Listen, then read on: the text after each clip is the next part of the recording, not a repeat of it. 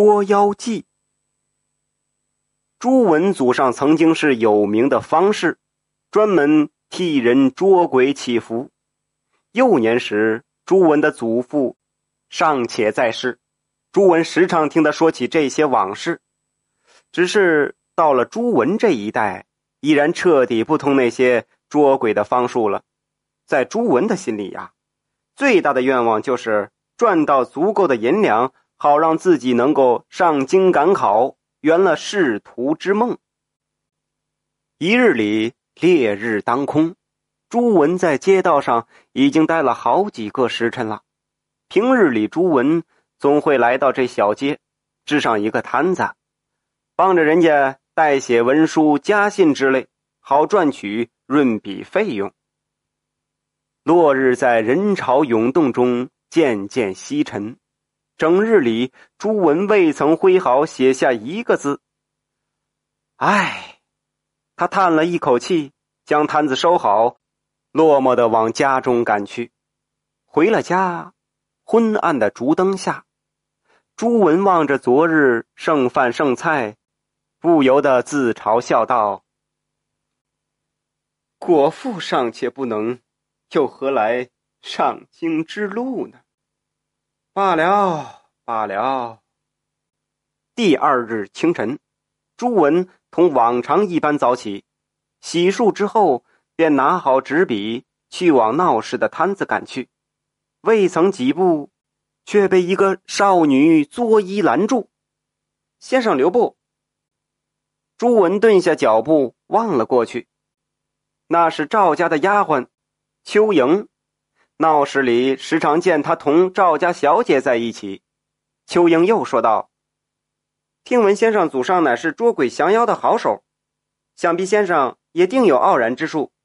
不瞒先生，近几日我们府上常有鬼祟作怪，大小姐夜不能寐。为了驱赶邪祟，老爷特地派我来接您去府上一趟，好让先生大展神术，收了那鬼魅。”朱文听完，连连摆手。啊不不不不不，那都是祖上的传闻罢了。我乃一介书生，尚无缚鸡之力，又怎么能降除鬼魅呢？说罢，便要远去。丫鬟秋莹拦住朱文：“哎，先生可是嫌酬劳不明？我家小姐说了，若是先生能除去鬼魅，则奉上白银一百两作为酬报；即便不能，也将赋予一半，当做是劳烦先生了。”朱文听到这儿，有些迟疑。他犹豫半晌后，回过头来说道：“呃，可否容我再思考一日，明日给你答复？”这是自然。秋莹笑着说道：“明日我再来叨扰先生。”朱文在摊边徘徊了许久，执笔摊又收起。夏季里，这蝉叫的烦人。朱文像是厌烦了聒噪，匆匆收起摊子，走向家中。朱文在家中的老屋翻找了半天，从爷爷留下的遗物里找到了一些类似于驱邪的物品，都因时间久了而变得残破不堪。只有一把桃木剑、一卷经书和一个缺了口的袋子，尚且算是完好。朱文把它们擦拭干净。放在书桌上，书桌的另一旁还放着平日里读书的四书五经。朱文随手拿起一本，艳艳的读着：“生财有大道，生之者众。”猛地，他好像是惊醒了一般。朱文把书扔在桌子上：“大丈夫，死就死吧。”天亮后，朱文将几件驱邪之物装好，打开房门。丫鬟秋英已经不知何时在外面等候了。先生可曾想好了？秋莹说道。朱文摸了摸鼻子，轻咳一声：“ 走吧。”来到赵家，这庭院是大的可怕。见过管家之后。邱莹带着朱文来回绕了几遍，在一个拐角处走进了一间房。房间里有些阴暗，白日之下只露出一缕微光。邱莹让朱文在此施法，作揖之后便关上房门，退了出去。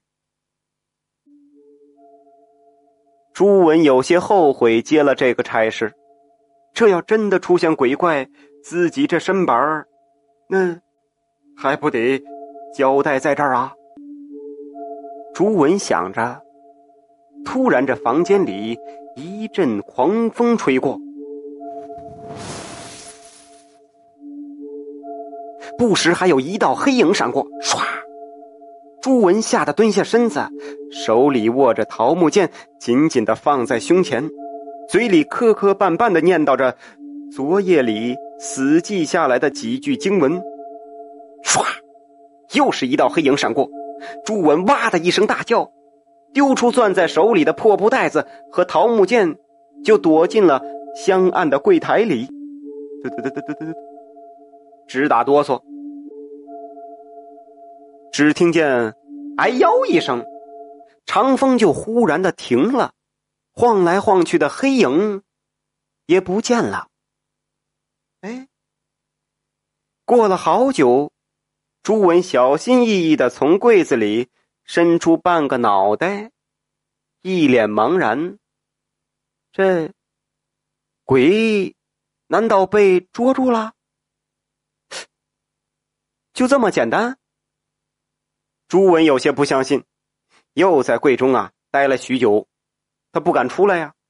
等确保再无一声之后，才慢慢的爬出来。这时候房间里的亮度像是清晰了一点儿。朱文找到邱莹，说：“那邪祟呀已经被驱赶走了，若是再来，那自己也没能力再抓他了。”邱莹送走朱文。说：“如果真的没了邪祟，再将酬劳奉上。”这朱文回到家中是惴惴不安的等着，摊子也无心再摆了。又几日啊，邱莹登门，说是邪祟已除，特来请朱文去府上一聚。席间，朱文是面色潮红，冲着管家拱了拱手。拿上银子，三步五晃的回到了家中。这时候，厢房外，丫鬟秋莹低声问道：“小姐，为什么要找人假扮鬼呢？你直接给公子送去银两不更好吗？”